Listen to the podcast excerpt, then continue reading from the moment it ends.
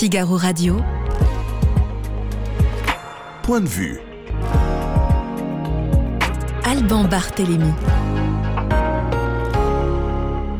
Au sommaire de point de vue aujourd'hui, quel bilan tout d'abord après les émeutes euh, qui ont euh, émaillé la France? Quelle réponse politique surtout après le chaos? Nous le demanderons dans un instant au politologue Arnaud Benedetti. Nous nous interrogerons ensuite sur le fond, comment éviter de nouveaux débordements? L'ancien préfet Michel Abouin alerte depuis des années sur ce sujet. Il n'a visiblement pas été entendu. Il sera avec nous en plateau tout à l'heure pour en parler. Enfin, il sera question d'intelligence artificielle, de chat GPT. Comment l'intelligence artificielle va-t-elle, peut-elle changer nos vies? Quels sont les défis à venir? L'essayiste Laurent Alexandre sera avec nous pour en parler en plateau.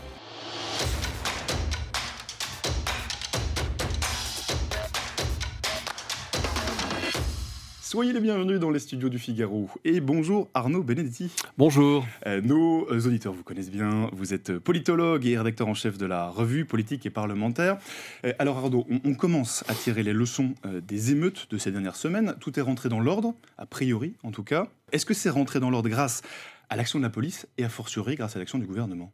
C'est rentré dans l'ordre vraisemblablement pour euh, en raison de plusieurs facteurs. Le premier facteur, en effet, le déploiement massif euh, euh, de, policiers, de forces de l'ordre, 45 000 hein, au, pic des émeutes, a quand même malgré tout permis de circonscrire le, foyer qui s'était propagé dans de nombreux territoires. La question est, de savoir si euh, finalement l'exécutif peut tirer profit de cette, euh, euh, cette prolifération émeutière. Au regard des premiers sondages, je pense notamment au sondage d'Opinion Nouée, ce n'est pas manifestement la perception de l'opinion publique. L'opinion publique considère majoritairement que ces événements n'ont pas été forcément bien gérés, mais quand même, mais quand même, l'exécutif peut exciper le fait que comparativement au point de référence que constitue par exemple 2005, il n'aura pas eu à avoir recours euh, à l'état d'urgence euh, et il sera sorti plus rapidement euh, de cet épisode que les prédécesseurs de 2005. Mais quand même, il faut noter une réponse plutôt à la hauteur.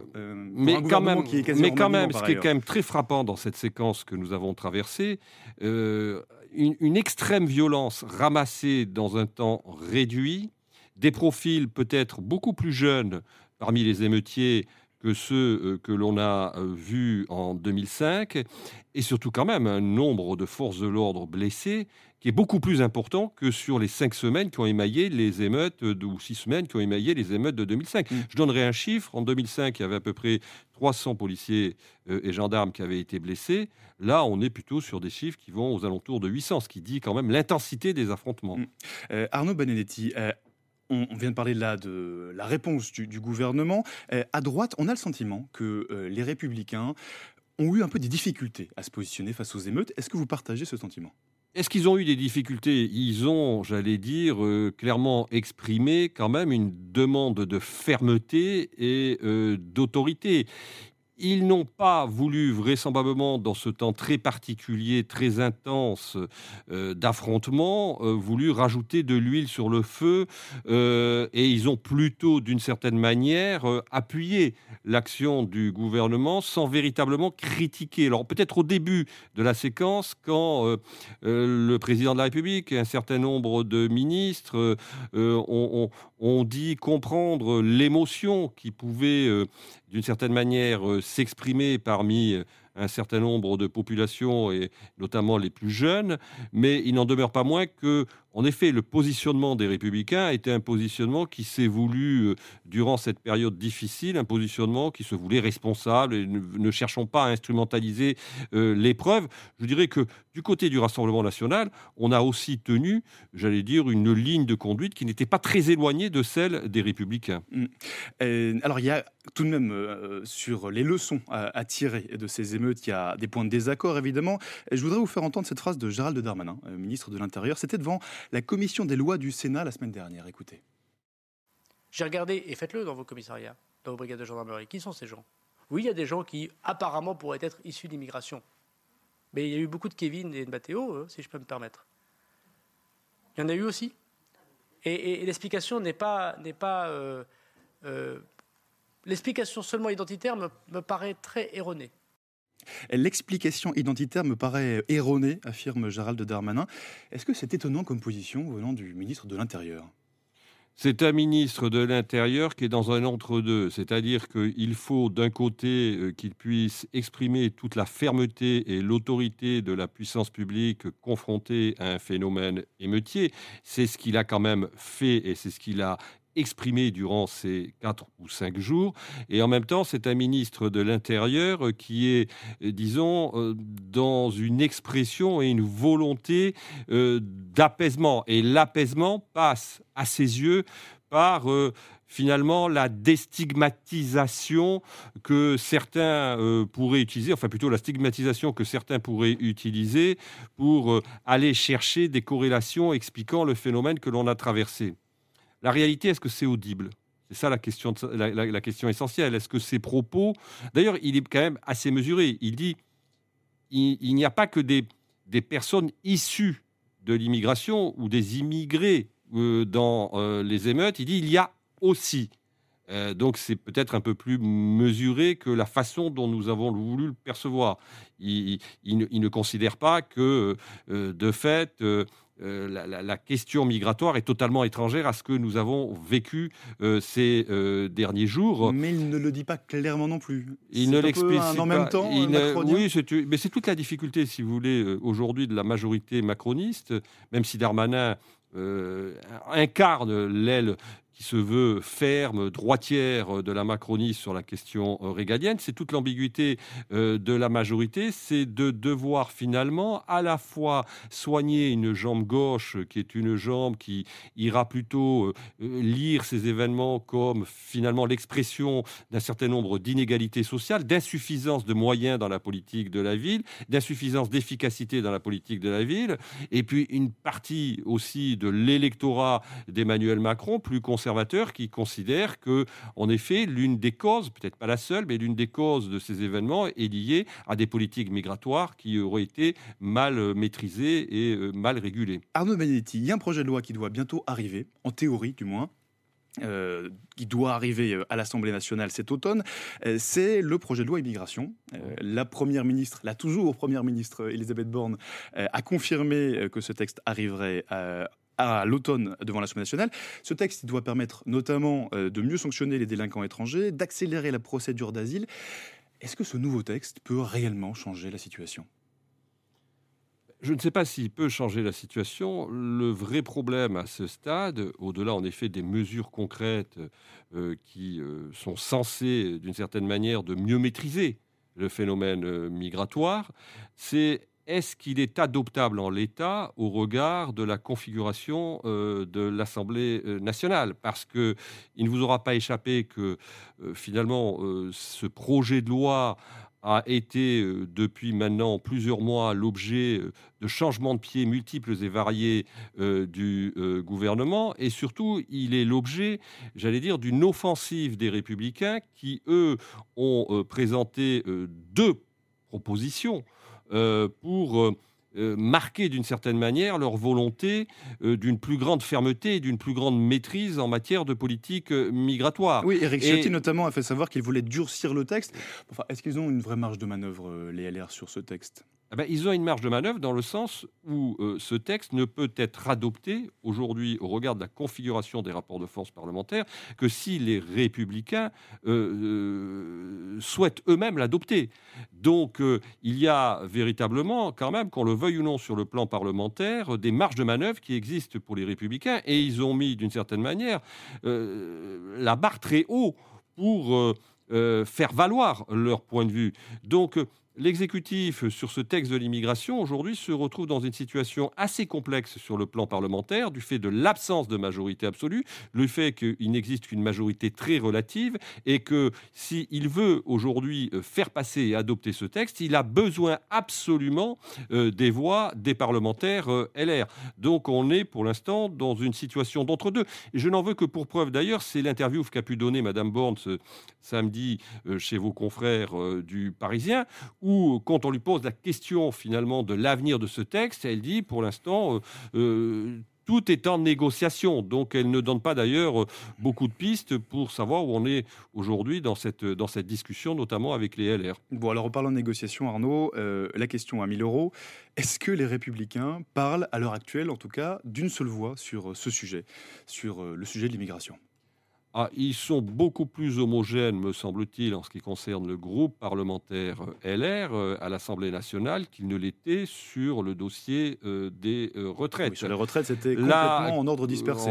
sur les retraites, on était quand même plutôt, comme vous le dites très justement, en ordre dispersé. Là, sur la question migratoire, de toute façon, compte tenu de l'état de l'opinion publique, qui est en demande de fermeté, en demande d'autorité, en demande de maîtrise des politiques migratoires, les républicains ne peuvent pas, vraisemblablement en termes de positionnement politique, mais je pense aussi en termes de conviction, euh, tenir un autre discours que celui d'une plus grande fermeté. Donc, de ce point de vue-là, ce qu'on a connu sur l'épisode des retraites, on ne le retrouvera vraisemblablement, en tout cas probablement pas, sur l'épisode euh, du texte de loi euh, sur l'immigration, si tant est qu'un jour ou l'autre, le texte en vienne en discussion à l'Assemblée, ce qui n'est pas à ce stade assuré. Hum, hum. Qu'est-ce qui pourrait bloquer? Qu'est-ce qui pourrait faire que ce texte n'arrive pas à l'Assemblée nationale? Parce qu'on a quand l'impression que la majorité veut le faire aboutir, que les LR veulent le faire aboutir évidemment à certaines conditions. Euh, qu'est-ce qui pourrait bloquer? Bah, Il y a plusieurs éléments, si vous voulez, à ce stade euh, qui euh, sont susceptibles de constituer deux points de blocage. D'abord sur la question des métiers en tension, où on voit que là, l'exécutif, en l'occurrence, a une position qui est un peu différente de celle des républicains. Et puis surtout, c'est que les républicains souhaite, j'allais dire, aménager le positionnement de la France en matière de politique euh, migratoire par rapport à un certain nombre de textes européens. Et là, on voit bien qu'il y a une ligne de fracture réelle entre la position de l'exécutif et la position des républicains qui, veut, eux, veulent faire adopter même une réforme constitutionnelle permettant à la France de reprendre l'initiative de manière plus, j'allais dire, dynamique et plus forte de sa politique migratoire. Donc il n'est pas certain que ils arrivent à un compromis. Euh, alors Arnaud, j'aimerais aussi qu'on parle euh, des autres formations politiques. Tout à l'heure, on a un peu évoqué le Rassemblement national, euh, qui n'a pas dit des choses très différentes des républicains au moment des émeutes, hein, en appelant à, un sursaut sécuritaire et pénal, notamment. Ça, c'est les mots de Jordan Bardella, le président du Rassemblement national. Ceci dit, est-ce que tout le monde, euh, alors même question pour les Républicains, est-ce que tout le monde est sur la même ligne euh, au Rassemblement national? Sur le Rassemblement national, force est de constater d'ailleurs depuis le début de cette législature qu'il y a quand même une discipline de vote qui est euh, largement respectée. Et je ne vois pas aujourd'hui à ce stade, si vous voulez, le Rassemblement national se diviser sur cette question de la politique migratoire qui est un élément essentiel de j'allais dire, de, son logiciel politique. Donc euh, là, on peut considérer que le Rassemblement national, selon toute vraisemblance, s'opposera au texte du gouvernement, considérant que ce texte est insuffisant. Je rappelle que Marine Le Pen, je crois récemment, il y a 24 heures ou 48 heures, a dit euh, qu'elle voulait euh, rétablir le droit du sol. Donc en la matière, là, il y a une vraie ligne de fracture entre le Rassemblement national, y compris les LR, enfin une partie des LR tout au moins, et bien évidemment l'exécutif. Oui, donc aucune chance a priori que le Rassemblement national euh, soutienne ce texte en tout cas pas dans son intégralité, sur certaines mesures, euh, tout peut se négocier. Oui, alors après, tout peut se négocier, mais sur la totalité du texte, on voit mal aujourd'hui euh, compte tenu de ce qu'on sait du Rassemblement national, compte tenu, compte tenu de ce qu'on sait du positionnement du Rassemblement national historiquement sur cette question, on voit mal le Rassemblement national euh, venir, euh, disons, suppléer à la carence parlementaire euh, de l'exécutif. Mmh. Alors Arnaud, c'est pas ben- son intérêt politique en plus. Mmh. Arnaud Benedetti, venons-en à l'autre côté de l'échec politique, si vous le voulez bien, à gauche. Alors là, on est complètement en ordre dispersé, mais ça fait déjà un bon moment que ça dure. Euh, Jean-Luc Mélenchon est de plus en plus contesté euh, au sein de la NUPES. Euh, il a refusé sciemment d'appeler au calme. il a jeté l'huile sur le feu, disent certains. Mais est-ce que la gauche peut faire sans lui aujourd'hui, sans Jean-Luc Mélenchon? Jean-Luc Mélenchon a été l'homme qui a réussi à reconstruire une offre parlementaire à gauche lors des dernières élections législatives. C'est indéniable la stratégie qu'il a proposée à ses partenaires de gauche, en d'ailleurs leur imposant un rapport de force euh, politique, est une stratégie qui a permis quand même à la gauche de revenir en force à l'Assemblée nationale. Aujourd'hui, si vous voulez, euh, la radicalisation euh, apparente et réelle, d'une certaine manière, d'un certain nombre de cadres de LFI, de responsables de LFI, devient un problème pour la gauche. Ça l'était déjà, mais ça le devient encore plus. On voit bien que M. Roussel et le Parti communiste euh, ont un positionnement euh, différent. Oui, lui, il ont tenu, au calme, ils ont tenu, ils ont tenu, ils ont tenu un discours très différent de celui des responsables de la France insoumise lors euh, des émeutes. Chez les Verts, c'est un peu moins, j'allais dire. Visible, mais il y a des lignes de fracture aussi qui existent. Et du côté du Parti socialiste, il est clair que il y a là aussi des questions qui se posent au sein même du Parti socialiste, euh, pourtant qui est partie intégrante de la NUPES. Aujourd'hui, d'accord sur rien. Ben, si vous voulez, quand on regarde en tout cas, ne serait-ce qu'il y a quand même un juge de paix, c'est de savoir si la NUPES va être capable de faire une liste commune lors des prochaines élections européennes qui se tiendront euh, en juin euh, prochain. Clairement, on voit que l'ensemble des formations, pour l'instant, semble partir en ordre dispersé, ce qui n'arrange pas les affaires de Jean-Luc Mélenchon. et donc, on on, a en tout cas des, divergences qui euh, apparaissent et qui ont de plus en plus de mal à être maîtrisées au fur et à mesure qu'on s'éloigne des résultats des élections législatives de 2022. une toute dernière question, Arnaud Benedetti, euh, euh, en quelques mots, et pour faire le lien avec notre prochain sujet, on a l'impression sur ce sujet des, violences, des banlieues, de l'inégalité sociale, de l'immigration, on a l'impression qu'il y a un déni depuis des années dans la classe politique. Est-ce que vous partagez ce sentiment? Que là on en parle parce qu'il faut en parler, mais qu'en fait on n'a pas envie vraiment de s'attaquer à ce problème. Le, déni euh, est de moins en moins vrai quand même dans le constat.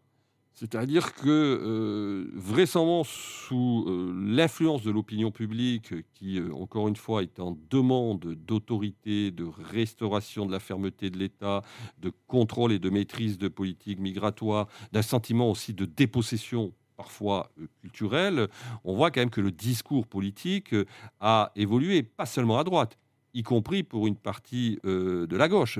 Finalement, Manuel Valls, qui incarne une gauche qui est une gauche qui est une gauche républicaine, euh, républicaine, tient un discours qui est un discours de fermeté.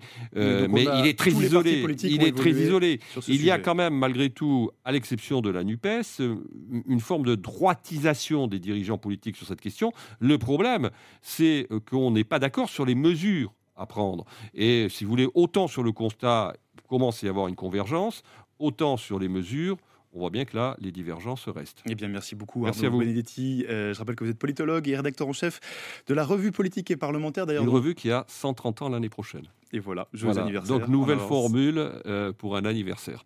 Et c'était lire merci. cet été. Merci encore, Arnaud, d'être merci à vous. venu nous voir. Figaro Radio. Point de vue. Alban Barthélémy. On reste sur notre fin alors que la situation est particulièrement grave. Voilà le constat euh, d'un maire qui sortait de cette rencontre avec Emmanuel Macron à l'Elysée. C'était mardi dernier.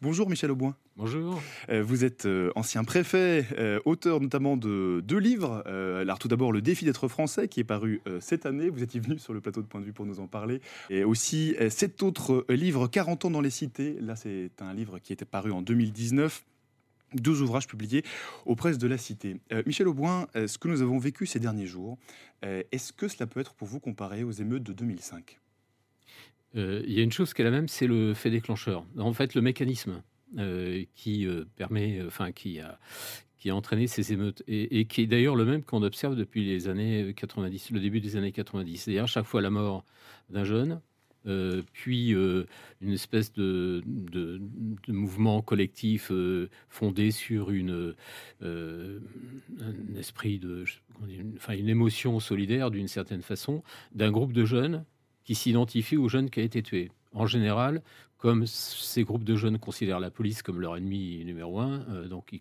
en général, si la police est mêlée à l'affaire, ça déclenche presque aussitôt une émeute. ça, c'est vraiment euh, toujours la même chose. Alors, la grande... le, même, ouais, c'est toujours le même, processus. Et d'ailleurs, objectivement, euh, si les pouvoirs publics avaient relu euh, les, les, études qu'on avait conduites sur le sujet en 1997 en particulier, ils auraient pris les mesures qu'il fallait dès le départ, puisqu'on savait forcément qu'à Nanterre, on aurait, dans les deux heures qui suivaient, peut-être avant, eu des émeutes. Donc ça, c'était complètement évident. Alors justement, Michel Auboin, vous, vous alertez depuis longtemps sur ce sujet. Vous travaillez depuis, vous avez travaillé, vous l'avez dit, il y a plusieurs dizaines d'années dessus. Vous en avez fait un livre par ailleurs. Comment se fait-il qu'en 18 ans ou presque, quasiment rien n'ait changé, voire même on a l'impression que la situation a empiré? Comment, comment est-ce que ça se fait? Il y a plusieurs choses. Alors d'abord que rien n'est changé, c'est très étrange, mais c'est ainsi. C'est-à-dire que dès le départ, on a un problème de logiciel, en gros, pour comprendre le phénomène. Et donc, on, a toujours la prégnance de cette politique de la ville, dont on ne connaît pas bien les contours d'ailleurs, mais qui, euh, et qui détermine, en gros, les positions de l'État depuis toute cette époque. C'est-à-dire, bon, ces jeunes sont... Euh, au départ, ils étaient pauvres Maintenant, ils sont discriminés, euh, mais euh, de toute façon, ils ont, euh, ils ont des excuses pour provoquer des émeutes. Donc ça, c'est assez compliqué de revenir là-dessus. Et on voit bien, et même encore là dans les discours publics, je suis quand même étonné qu'on reprenne encore ce, type d'argument. Ça, c'est la première chose. La deuxième chose, et ce qui est plus grave, c'est que le monde a changé autour. Si les causes sont les mêmes, si les phénomènes se ressemblent, les causes, le monde a changé. Le monde a changé, c'est premièrement les politiques de logement social se sont éparpillées, ou plutôt ont éparpillé les logements sociaux partout dans les villes, y compris dans les plus petites villes. Donc le phénomène qu'on avait, qui était circonscrit à des, à des quartiers euh, moi, j'écris quartier avec des guillemets parce que je ne sais pas comment les qualifier autrement. ces, grands quartiers que tout le monde connaît, les Tarterets, la Grande Borne, etc. Aujourd'hui, euh, euh, ils se sont dispersés dans des quartiers parfois tout petits, avec quelques barres de HLM, dans des villes de province.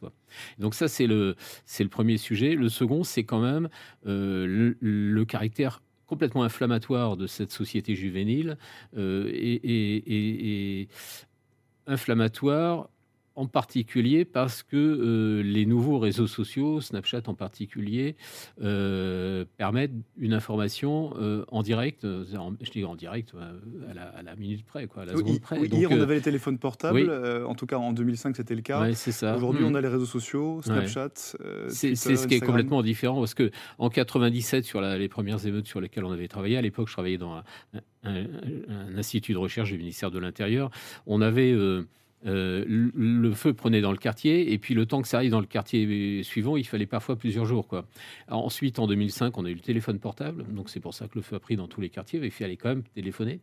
Euh, et euh, parce que contrairement à une image répandue, ces jeunes-là ne regardent pas la télévision, donc les images à la télévision n'ont aucun effet, mmh. clairement, et encore moins les discours publics.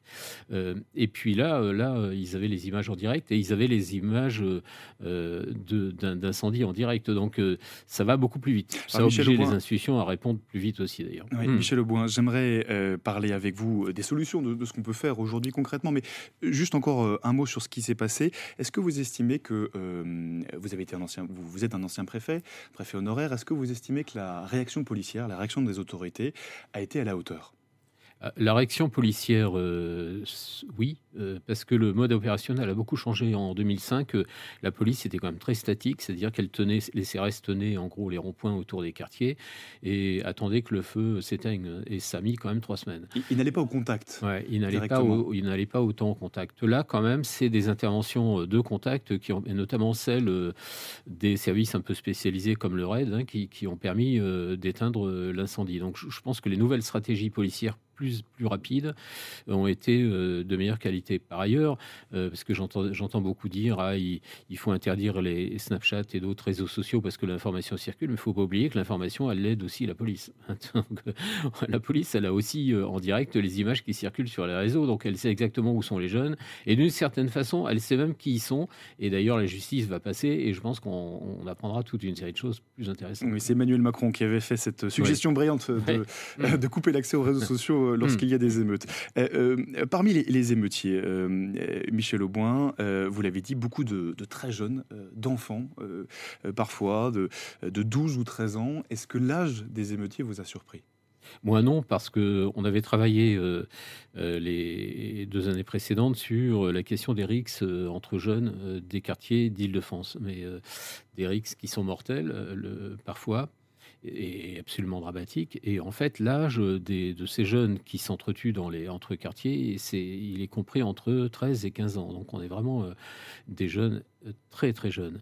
Et, en enquêtant dans les quartiers, on rencontre des jeunes qui font du trafic de drogue, qui se prostituent, etc., à, des âges qui sont très étonnants. Quoi. Donc, ce c'était pas tellement étonnant de les retrouver, ces jeunes qui parfois sont déscolarisés, c'est-à-dire qu'ils vont plus au collège malgré l'obligation d'y aller, euh, et, euh, et, de les retrouver là dans les, dans les émeutes. Mais euh, ça a pu surprendre certains, mais en fait, ce n'est pas très surprenant. Alors, beaucoup de ces jeunes émeutiers, ils sont passés en comparution immédiate, pour ceux qui, qui, ont été arrêtés. Certains ont été condamnés à de la prison ferme.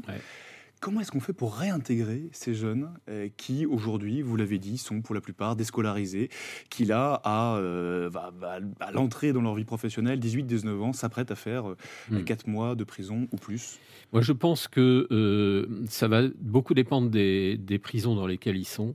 Mais on a aujourd'hui un système pénitentiaire pour mineurs avec des accompagnements éducatifs et sociaux qui sont quand même assez rodés. Je pense à Fleury-Mérogis, par exemple, parce que je connais bien cette prison.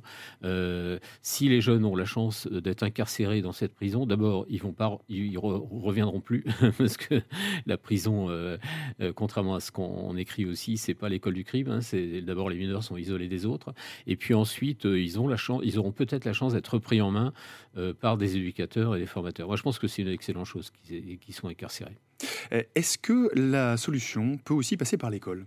On a entendu ces derniers jours des idées circuler, comme par exemple étendre les jours de classe. Alors ça, c'est du côté du gouvernement qu'on suggère ça, revoir les conditions de recrutement des professeurs. Euh, est-ce que ça, pour vous, ce sont euh, des pistes d'idées concrètes? Intéressante. Moi, il n'y a, qu'une piste pour moi qui, serait intéressante, parce qu'à chaque fois que je vais euh, à la rencontre de jeunes dans des collèges ou des lycées, je rencontre que des jeunes qui euh, oublient qu'ils sont français, euh, même qui nient le fait d'être français. Moi, pour moi, il n'y a qu'une seule chose, c'est remettre la France dans l'enseignement, parce que en fait, on n'enseigne plus l'histoire de la France, qui est quand même essentielle pour comprendre notre récit national. on n'enseigne plus globalement les, on n'enseigne pas les institutions de la France, et je pense que beaucoup de ces jeunes qui sont français euh, de manière euh, parfois un peu automatique euh, devrait réapprendre ce qui est, ce qui est, ce qui est, la France et ce qu'est être français, y compris français d'origine immigrée d'ailleurs, hein, c'est pas le sujet, mais être français. Je pense que si on met pas la France au milieu de l'enseignement, on va avoir de plus en plus de mal à faire France avec des, avec des jeunes qui ignorent complètement de quel pays, à quel pays ils, appartiennent. Mmh. L'autre sujet, bien sûr, Michel Auboin, c'est l'immigration. On en parlait un petit peu tout à l'heure avec Arnaud Benedetti. Quelles sont concrètement euh, nos marges de manœuvre sur ce sujet-là? Euh, Qu'est-ce qu'on peut faire aujourd'hui? On peut, euh, alors évidemment, on est un peu enserré dans les règles européennes, mais en même temps, il y a d'autres pays européens qui sont enserrés aussi dans les mêmes règles et qui font mieux que nous. Donc, il y a sans doute des marges de manœuvre à trouver. C'est possible. On n'a pas encore trouvé.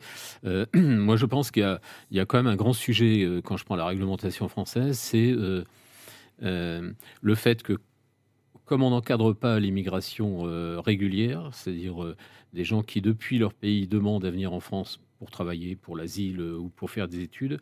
Tout ça est un peu, est un peu, comment dire, enfin, c'est pas, on n'a pas de vraie politique sur ce point-là. Du coup, l'immigration irrégulière nous déborde totalement sans qu'on y fasse rien. Moi, je pense qu'il y a des mesures simples qu'on devrait prendre.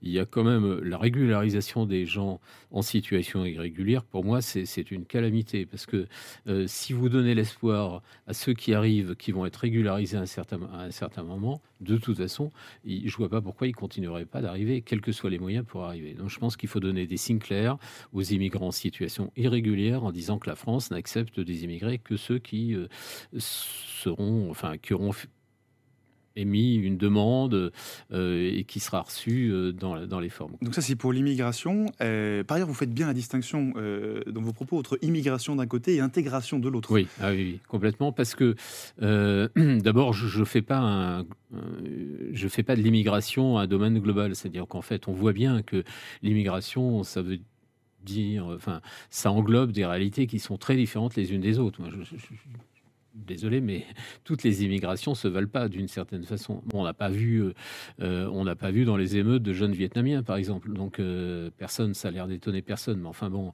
on sent bien que les participants aux, émeutes sont quand même issus de pays qui sont connus, dont on parle jamais, mais qui sont quand même connus. Donc toutes les immigrations se valent pas, tous les niveaux de langue se valent pas, etc. Donc il est important de laisser euh, venir des on peut pas arrêter l'immigration euh, je pense que l'économie en a besoin la démographie sans doute aussi un peu etc mais euh, cette immigration elle peut être elle peut répondre à nos besoins sans pour cela être ouverte à des populations qui sont presque impossibles à intégrer. Je, prends souvent l'exemple des afghans pardon pour les afghans il y en a peut-être qui s'intègrent facilement mais quand je vois arriver c'est la première population qui arrive en termes de demandeurs d'asile quand je vois euh, leur niveau de connaissance du français, leurs références culturelles, euh, leur relation avec la religion euh, et le fait que ce sont que des hommes qui viennent, je, me pose des questions sur la, notre capacité, la France, à intégrer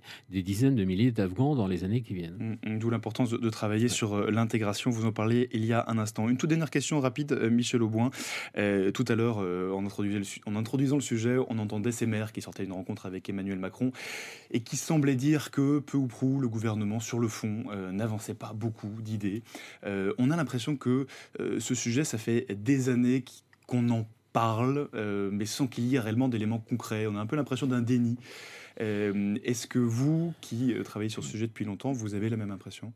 Ben, moi, j'ai l'impression surtout que on n'a pas abordé cette question dans sa partie, enfin, de manière complexe, parce que c'est comme une, question complexe. Vous avez un peu d'immigration, vous avez un peu d'éducation, vous avez beaucoup de logement social, vous avez, etc. Vous avez de l'emploi. Donc toutes ces questions doivent être abordées en même temps, et donc euh, il faut une réflexion euh, qui peut se conduire par ministère. C'est-à-dire que quand vous êtes à l'intérieur, vous vous intéressez surtout à la lutte contre le crime et pas tellement au reste, il faut bien dire. Et quand vous êtes au ministère du logement, parce que cette question des émeutes, elle est quand même le révélateur d'une crise du logement social public, parce que les émeutes n'ont lieu que dans des quartiers qui appartiennent aux institutions publiques. Hein. Pas, voilà, il faut quand même prendre conscience de ça. Et c'est ce qui fait notre différence avec les autres pays européens, mmh, mmh, mmh. qui voilà, qui ont aussi des, qui ont aussi des pauvres autant que nous, mais qui n'ont pas d'émeutes. Mais quand on parle de politique de la ville, vous en parliez tout à l'heure, euh, est-ce que ces sujets-là ne, sont pas déjà euh, à l'agenda depuis des années? Mais ils le sont, mais moi je me souviens, puisque j'ai été interrogé par la Cour des comptes sur la politique de la ville, je pense que les, les collègues euh, magistrats de la Cour des comptes prenait conscience petit à petit qu'on avait une politique euh, qui euh, était beaucoup trop globale. Euh, mais en même temps, après, on a créé derrière tout ça des lobbies considérables d'associations qui touchent des crédits politiques de la ville, de maires qui touchent des crédits politiques de la ville pour leur commune, de porte-parole diverses et variées. Moi, je suis d'ailleurs étonné parce que sur les plateaux, je rencontre plein de gens qui sont des spécialistes de la politique de la ville,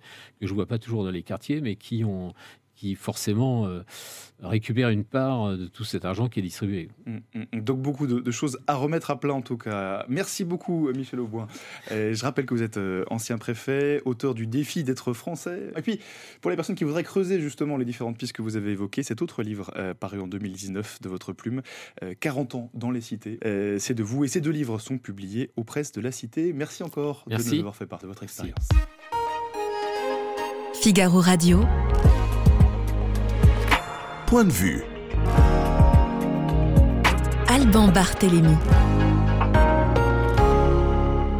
Bonjour Laurent Alexandre. Bonjour.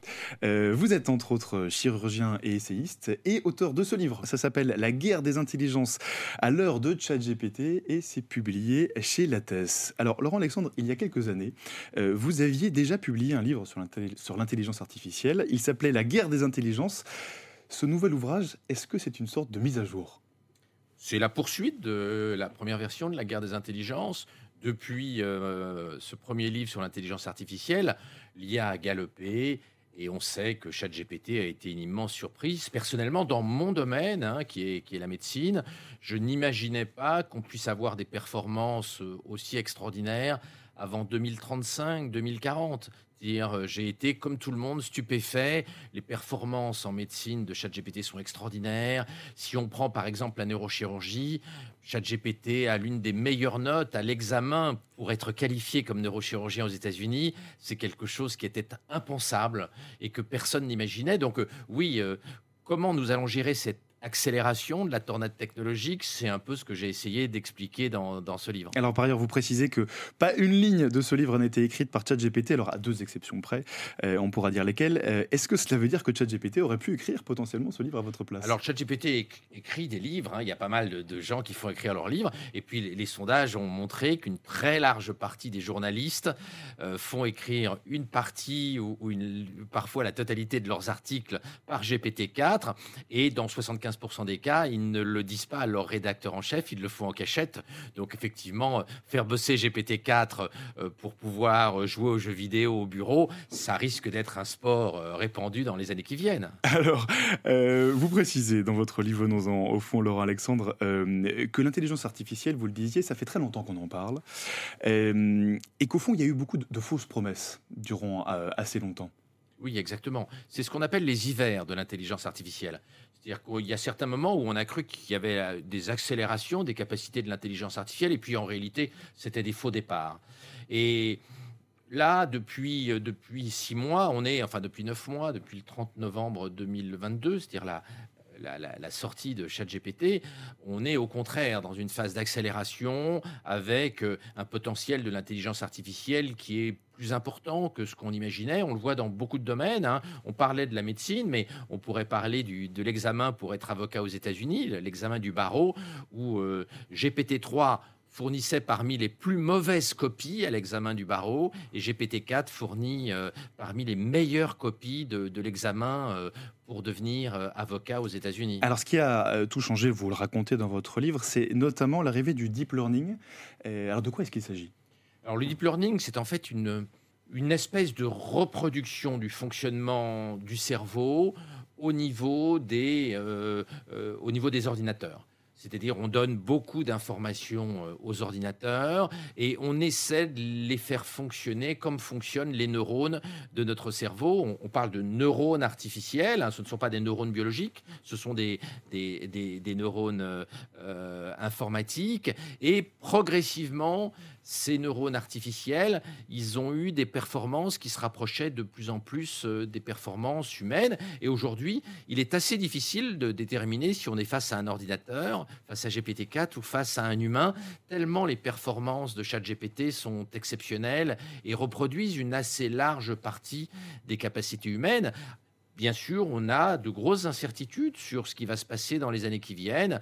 Euh, vous avez probablement vu que le fondateur de ChatGPT a écrit la semaine dernière qu'il avait la conviction que la super-intelligence, des millions de fois plus intelligente que le cerveau humain, serait là avant 2030, c'est-à-dire dans moins de 7 ans. Hum, alors vous dites dans votre livre, vous avez cette expression, vous parlez de, bifurcation de l'aventure humaine. Euh, vous dites que nous sommes en train, avec l'intelligence artificielle, euh, d'acquérir un pouvoir démiurgique. Est-ce que ce n'est pas un peu fort quand même de, parler ah, de pouvoir démiurgique? On est face à une révolution.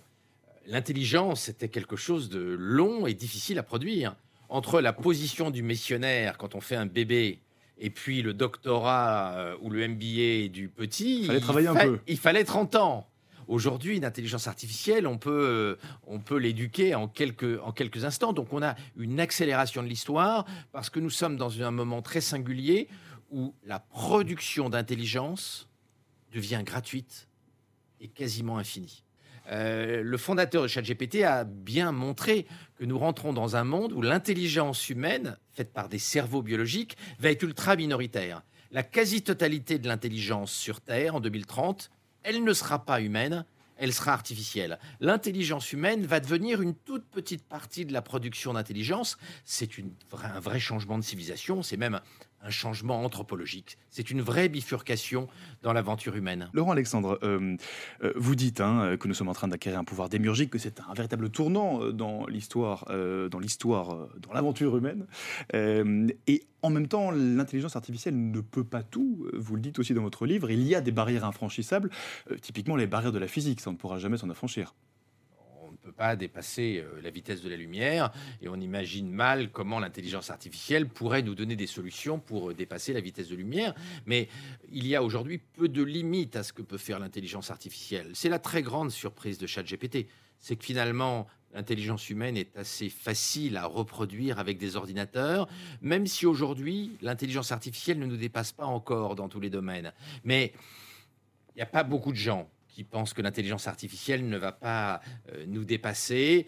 Aujourd'hui, la plupart des experts pensent que dans 1000 à 2000 jours, l'intelligence artificielle aura dépassé le cerveau humain dans toutes les dimensions.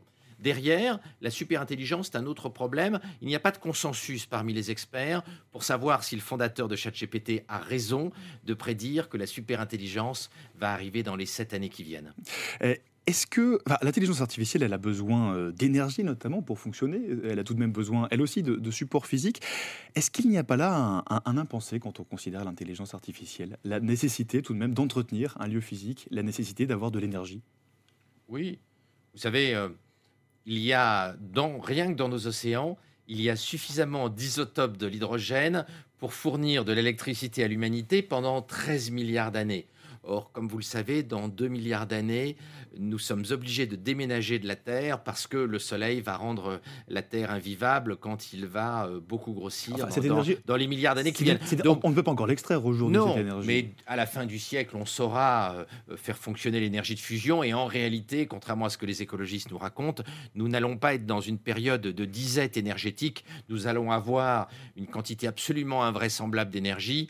Pour le dire simplement, Homo Deus va vivre dans une débauche d'énergie et cela va être permis par l'énergie de fusion qui va remplacer les centrales nucléaires actuelles. Alors ça, c'est pour la perspective. Euh, dans votre livre, Laurent Alexandre, euh, vous expliquez aussi que ça nous pose des énormes défis. Euh, notamment, l'intelligence artificielle nous pose d'énormes défis, notamment en matière d'éducation. Alors tout à l'heure, en lien avec les, émeutes qui ont lieu en France ces derniers jours, on parlait justement de l'importance de, l'éducation. Aujourd'hui, l'école paraît complètement dépassée par rapport à l'intelligence artificielle. L'école est dépassée et puis l'école ne s'intéresse pas à ces sujets-là j'ai pas encore entendu le ministre de l'Éducation, Pape Diaye, parler de ChatGPT. Jamais. Enfin, ou alors ça m'a échappé. L'éducation nationale est complètement à côté de ses pompes. Elle prépare nos enfants au monde d'avant ChatGPT. Or, nous ne sommes pas dans le monde d'avant ChatGPT, nous sommes dans le monde de ChatGPT. Donc, on a un grand décalage de l'école.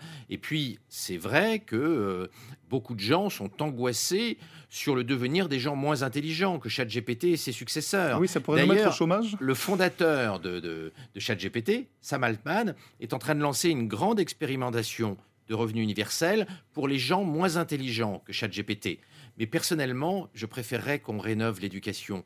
Parce que ce n'est pas un projet de société pour moi de mettre au revenu universel les gens dépassés par ChatGPT jusqu'au moment où ils arrivent chez Orpea. Je pense que c'est plus un cauchemar politique qu'un projet, qu'un projet social intéressant pour notre civilisation. Mais si l'école ne se réforme pas, si l'école ne prépare pas au monde de l'intelligence artificielle, il va y avoir beaucoup de cas, il va y avoir beaucoup de gens dépassés par l'intelligence artificielle qui effectivement seront des chômeurs de longue durée ou des gens qui seront au revenu universel. Euh, en attendant la dépendance. Oui, vous parlez notamment de l'importance de, revaloriser le rôle de professeur.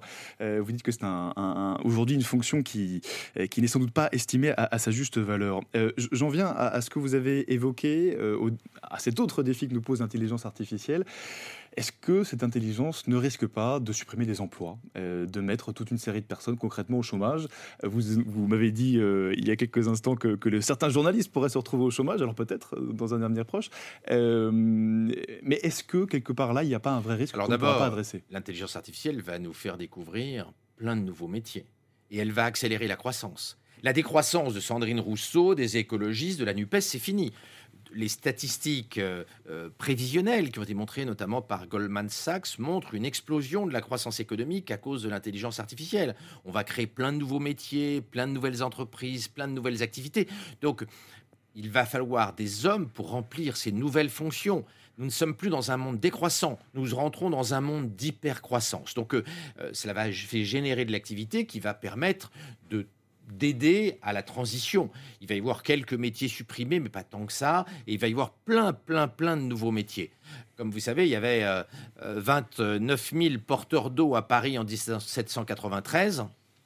Ils ont tous été supprimés par l'eau courante, mais il y a aujourd'hui à Paris plus de personnes qui gèrent l'eau courante l'épuration de l'eau courante, la récupération des eaux usées, la fabrication des compteurs d'eau qu'il y avait de porteurs d'eau en 1793. Donc euh, le métier de porteur d'eau a été, a, été remplacé par l'eau courante, mais l'eau courante a, généré encore plus d'emplois qu'il y avait euh, de porteurs d'eau. On va avoir des phénomènes de même nature. Donc moi, je ne suis pas pessimiste. Si on si on rénove rapidement l'éducation, si on a dans les années qui viennent un ministre de l'éducation qui comprend les enjeux de l'intelligence artificielle mieux que l'actuel ministre de l'éducation qui, de mon point de vue, est totalement euh, largué euh, face à ces technologies-là, je suis plutôt optimiste. Mmh.